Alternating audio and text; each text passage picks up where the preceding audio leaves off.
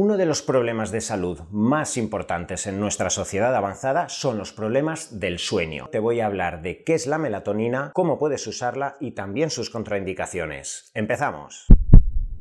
Siempre que te hablo de buscar las herramientas que te permitan mejorar de forma integral tu salud, te hablo de la importancia de todas las herramientas que van dirigidas a mejorar tus biorritmos. Y evidentemente siempre que hablamos de los biorritmos tenemos que hablar de la importancia de conciliar de forma correcta el sueño. Ese sueño que idealmente debería ser antes de las 12 de la noche, ese sueño que idealmente debería ser entre 7 y 9 horas y ese sueño que debería ser lo suficientemente profundo como para alcanzar la llamada fase REM en la cual se regenera tu organismo en la cual se liberan hormonas como la hormona de crecimiento, determinados neurotransmisores, etcétera, sustancias y moléculas y rutas moleculares que van a permitir que al día siguiente te puedas levantar con la efectividad suficiente como para enfrentarte al estrés físico, al deporte, a los conflictos cognitivos y emocionales que tengas en el día a día y evidentemente todas las herramientas naturales que tengamos para poder conciliar de forma más correcta tu sueño van a ser ideales para restaurar tu salud de forma integral. Aquí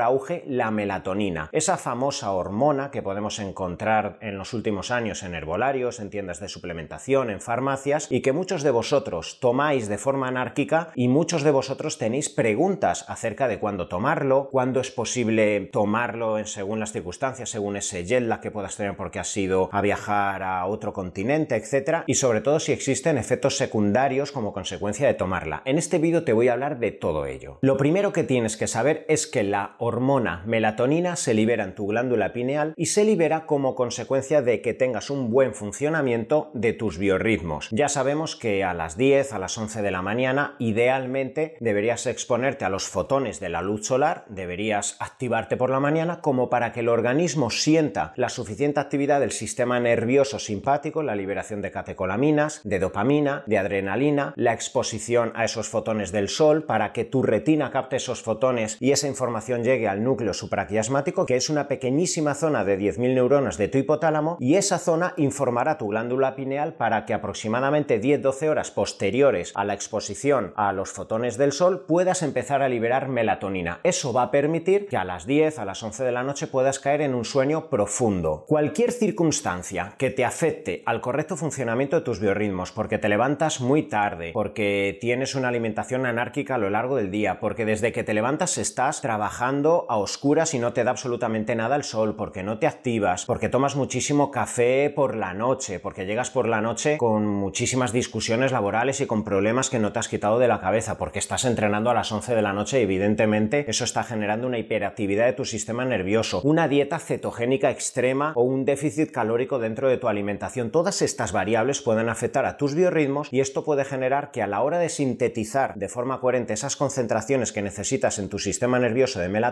no se llegue a esa franja necesaria como para que luego ya puedas dormir de forma correcta y se desarrollen todas las rutas inmunológicas, nerviosas, intestinales, hormonales, etcétera, que por la noche tienen que desarrollarse de forma coherente. Es importante que sepas que la melatonina se fabrica a partir de triptófano, el cual se tiene que transformar a serotonina, ese neurotransmisor que sabemos todos que es tan importante para la paz mental, para enfrentarte mejor al día a día, y por eso sabemos que en un contexto determinado, en una alimentación donde falte mucho hidrato de carbono, va a existir un déficit en cuanto a la entrada de triptófano a través de la barrera hematoencefálica del cerebro al interior del sistema nervioso y puede existir deficiencia de serotonina y déficit en cuanto a la producción de melatonina por la noche. Así que ya sabes, si eres una persona que de la noche a la mañana estás haciendo ayuno intermitente, mucho deporte, dieta cetogénica extrema y no estás adaptado a las grasas, no estás keto adaptado a la formación de cuerpos cetónicos, etc., puede ser que a las semanas de iniciar todas estas herramientas estés con problemas del sueño. Esto lo he observado en muchísimos pacientes que de forma extrema incluyen muchas herramientas dirigidas a la exclusión de hidrato de carbono, al ayuno intermitente, al deporte extremo con dos sesiones a lo largo del día. Así que si quieres tener una buena, correcta síntesis de melatonina en las concentraciones que son necesarias para ti, va a ser importante que todas las herramientas, como siempre te digo, las hagas de forma integral, de forma coherente, según el contexto y recuerda incluir hidratos de carbono cada X tiempo, por eso eso a mí me gusta que una o dos noches a la semana y quizá después de un entrenamiento a las 6-7 de la tarde se puede hacer una inclusión de hidrato de carbono en forma de tubérculo, en forma de arroz, así que el hidrato de carbono no tiene por qué ser malo por la noche porque nos va a facilitar esa entrada de triptófano, la síntesis de serotonina y finalmente de melatonina nocturna, la cual evidentemente va a tener muchísima consecuencia positiva en tu rendimiento, en tu sistema neuronal, tu sistema emocional, tu sistema inmunológico, etc. Hablemos de las funciones de la melatonina. ¿Por qué esta hormona liberada en la glándula pineal es tan importante para ti? Ya te acabo de hablar de que gracias a la melatonina vas a facilitar una entrada en el sueño profundo más coherente, vas a facilitar que tu sistema nervioso que durante el día ha tenido un ritmo muy frenético, con mucha liberación de adrenalina, de catecolaminas, de dopamina, que a lo largo del día ese sistema nervioso tan hiperactivo te ha permitido tener un foco cognitivo, mucha concentración, mucha capacidad de recuerdos, pero evidentemente a partir de las 9-10 de la noche necesitamos caer en una relajación de la actividad del sistema nervioso central. La melatonina nos va a permitir esa relajación suficiente como para que luego puedas caer en ese sueño profundo. Gracias a la melatonina vas a permitir también que tu musculatura en cierto modo se vaya relajando y esto es fundamental. ¿De qué te sirve entrenar tres horas a lo largo del día, hacer una conexión neuromuscular muy eficiente, enfrentarte a los entrenamientos al fallo muscular lo suficientemente agresivos como para ir mejorando, para hipertrofiar, para mejorar tu potencia, si luego por la noche no eres capaz de relajar tu musculatura, no eres capaz de que esa musculatura más relajada pueda exponerse a todos los nutrientes, a la oxigenación necesaria, a las hormonas que por la noche se tienen que liberar para que facilites esa hipertrofia, etc. De nada te va a servir el mejor entrenamiento si al día siguiente no estás preparado para volver a entrenar. La melatonina va a ser crucial para este proceso de relajación. Igualmente, hablando de las funciones de la melatonina, tenemos funciones hormonales, inmunomoduladoras, sabemos que la melatonina influye muchísimo en funciones inmunológicas, en la liberación correcta de linfocitos, de macrófagos, de la inmunoadaptación que tiene que tener el organismo a procesos autoinmunes, a exposición a parásitos, etc. Fíjate qué curioso, la melatonina ha demostrado generar una inmunomodulación a nivel intestinal, por eso se ha observado que incluso el intestino es capaz de liberar pequeñas fracciones de melatonina y personas que incluyen melatonina dentro de su ingesta de suplementos y tienen problemas gastrointestinales, enfermedad de Crohn, colitis ulcerosa, han podido observar cierta evolución favorable tras esa incorporación de la melatonina externamente. La melatonina igualmente tiene funciones antioxidantes muy importantes, esto es muy conocido, se sabe que la melatonina puede tener hasta 200-300 veces un poder antioxidante mayor que el resveratrol. Fijaos que muchas veces nos obsesionamos por la ingesta de resveratrol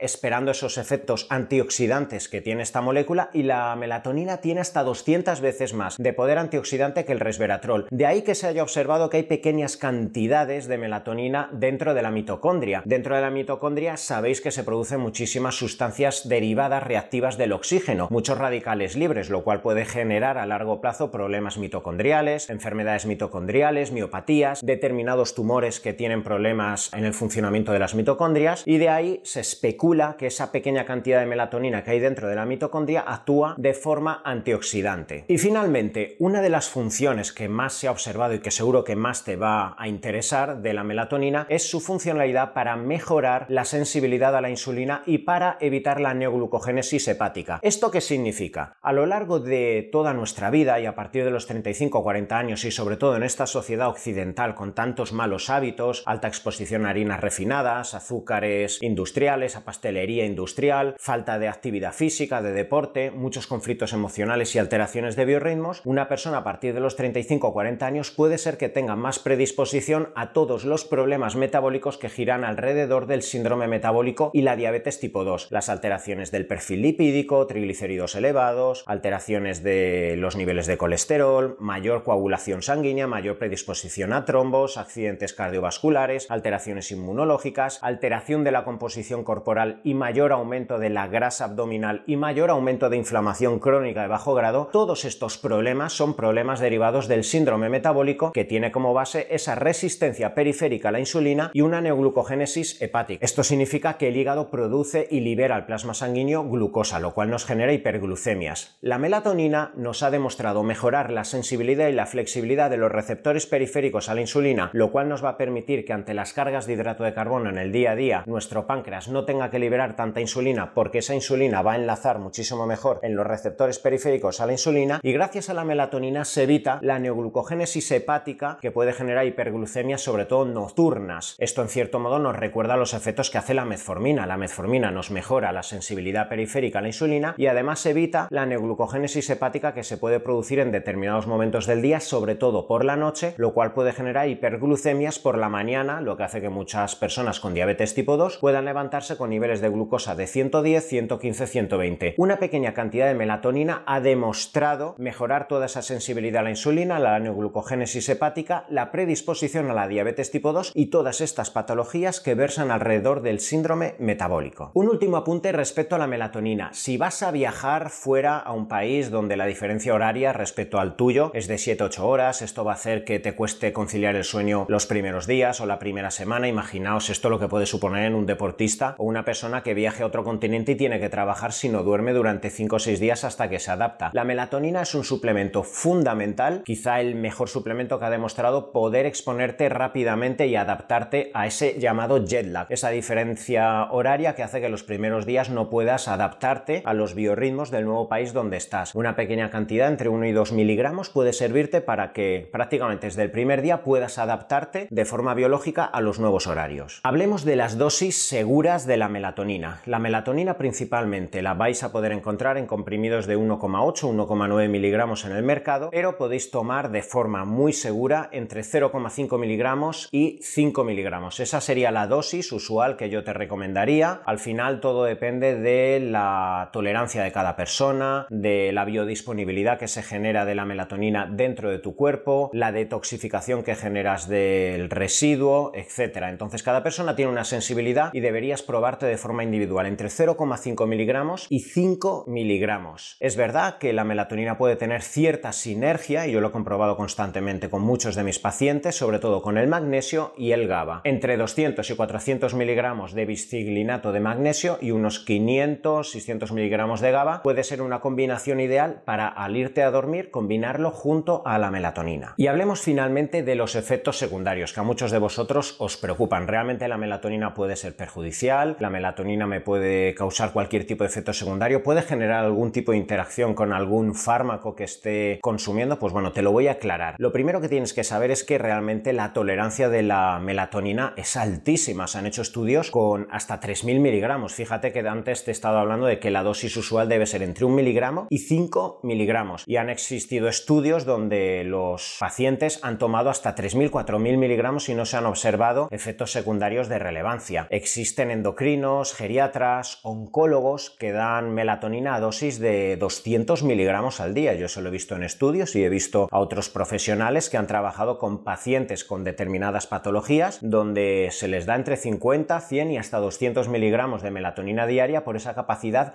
antioxidante tan elevada que tiene la, la melatonina. Así que en principio no te preocupes si no, no piensas que vas a tener una intoxicación por melatonina, pero hay ciertas salvedades. En primer lugar, los niños. Muchos de vosotros, sobre todo papás y mamás, me preguntáis si vuestro hijo puede tomar melatonina. Antes de los 6-8 meses no lo recomendaría encarecidamente, no hay ningún estudio en bebés y pues bueno, ¿para qué jugárnosla? ¿Vale? Y no tiene mucho sentido, pues al final eh, no existen biorritmos aún consolidados a los 4, 6, 8 meses y no tiene mucho sentido darle melatonina a un bebé. A partir de esa edad tampoco le veo mucho sentido, pero bueno, habla con tu pediatra porque sí que hay estudios en niños de 2, 3 años, fíjate qué curioso, niños con problemas neurológicos, con autismo, con hiperactividad, con déficit de atención, eh, se ha observado que puede existir cierta mejoría en su comportamiento, sobre todo gracias a la capacidad antioxidante de la melatonina a efectos neuronales. En estos casos se suele utilizar un tipo de melatonina llamada cerebral, la cual se vehiculiza con liposomas que tienen mayor adherencia por determinadas zonas cerebrales y se ha observado que hay niños con autismo que al exponerse a la melatonina a altas dosis en estos casos no tienen efectos secundarios pero sus comportamientos mejoran. Igualmente, si no es un caso muy exclusivo que va a vigilar el neurólogo o el pediatra del niño, no recomendaría en realidad usar la melatonina prácticamente hasta los 23-25 años. ¿Por qué?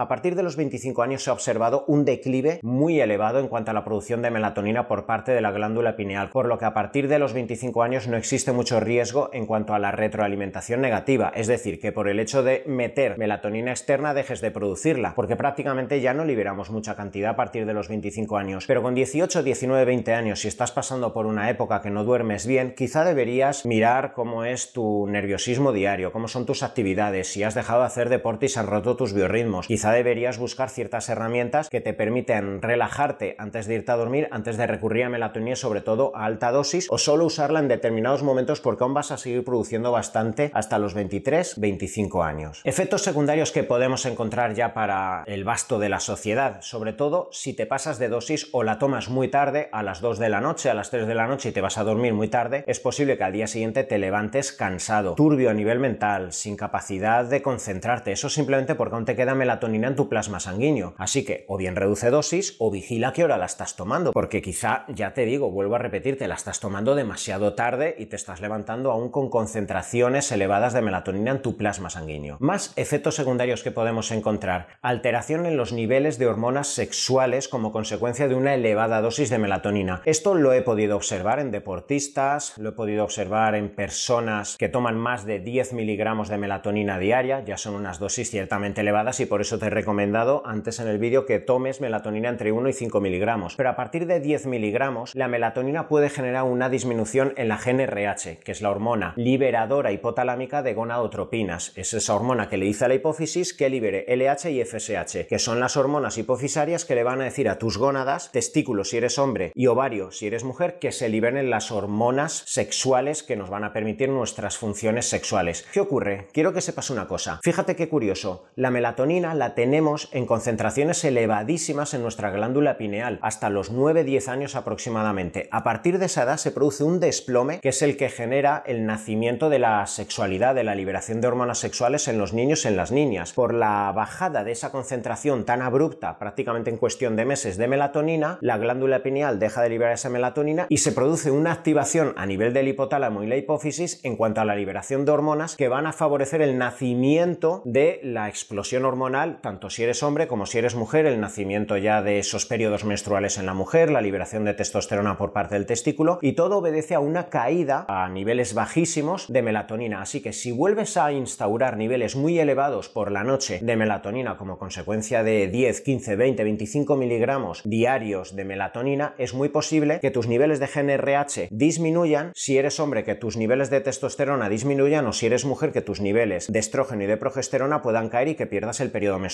Y esto lo he observado y bastantes veces en deportistas, en mujeres que además están con un porcentaje de grasa muy bajo, no duermen, están hiperactivas y acaban tomando mucha cantidad de melatonina y luego te sorprendes porque el nivel de estrógeno, de progesterona, sus niveles de LH y FSH empiezan a inhibirse. Así que es una salvedad, pero a alta dosis. Esa melatonina entre 1 y 5 miligramos no te va a dar esos problemas sexuales. Igualmente, hablando de efectos secundarios, antes te he explicado que la melatonina puede tener y tiene de hecho efectos beneficiosos en cuanto a la sensibilidad a la insulina, en cuanto a evitar o inhibir la neoglucogénesis hepática y todo el impacto beneficioso en el metabolismo y en la predisposición al síndrome metabólico y diabetes tipo 2. Pero se ha observado que a alta dosis, a partir de 10 miligramos, puede existir un efecto totalmente contrario, que es una inhibición en cuanto a la liberación nocturna de insulina por parte del páncreas. Y esto sobre todo se produce en determinadas personas que tienen un polimorfismo determinado genético que hace que el páncreas, las células beta, que son las productoras de insulina, sean excesivamente sensibles a la melatonina. Incluso estas personas con menores dosis, 2-3 miligramos al día, se ha observado que liberan menos insulina por la noche, lo cual genera que esa persona esté con glucosa muy elevada a lo largo de toda la noche y evidentemente esto genera problemas a medio largo plazo en cuanto a la resistencia a la insulina, predisposición a diabetes, hiperglucemias matutinas, etcétera. Así que vuelta otra vez a lo mismo. A menos que fueras justo esta persona, que es un 1% de la población, con este polimorfismo genético. Yo de hecho incluso hay deportistas que les miro en un perfil genético si tienen este polimorfismo y nunca les doy melatonina, ya lo sé. Es un 1% de la población, pero si no eres esta persona que justo tiene este gen, no vas a tener el problema si no vas a dosis de 10-15 miligramos. Pero vuelto otra vez a lo mismo, ese margen entre 1 y 5 miligramos debe ser seguro. Y finalmente, la melatonina tiene efectos anticoagulantes dentro de tu sangre, así que si eres una persona que está con medicación dirigida a estos problemas, estás con Sintrón, estás con heparina, con warfarina, con cualquier tipo de anticoagulante, habla con tu médico que te vayan revisando de forma más cercana todos los parámetros que giran alrededor de la ingesta de estos productos, o directamente no tomes la melatonina si tu médico piensa que va a haber cualquier tipo de interacción. Ya está, pues en este caso tendrás que recurrir a magnesio, al GABA, a pasiflora o incluso pues, una benzodiazepina a mínima dosis si tienes problemas del sueño, pero no te la juegues sin hablar con tu médico, con tu cardiólogo si estás tomando este tipo de fármacos. Regular tu sueño, favorecer que tu sueño sea equilibrado, profundo y que todas las consecuencias beneficiosas de las respuestas inmunes, hormonales, nerviosas, emocionales a lo largo de la noche repercutan positivamente en tu salud va a ser crucial. Te he hablado de uno de los suplementos que más os preocupan y que más os suscitan preguntas alrededor de la calidad del sueño, la melatonina.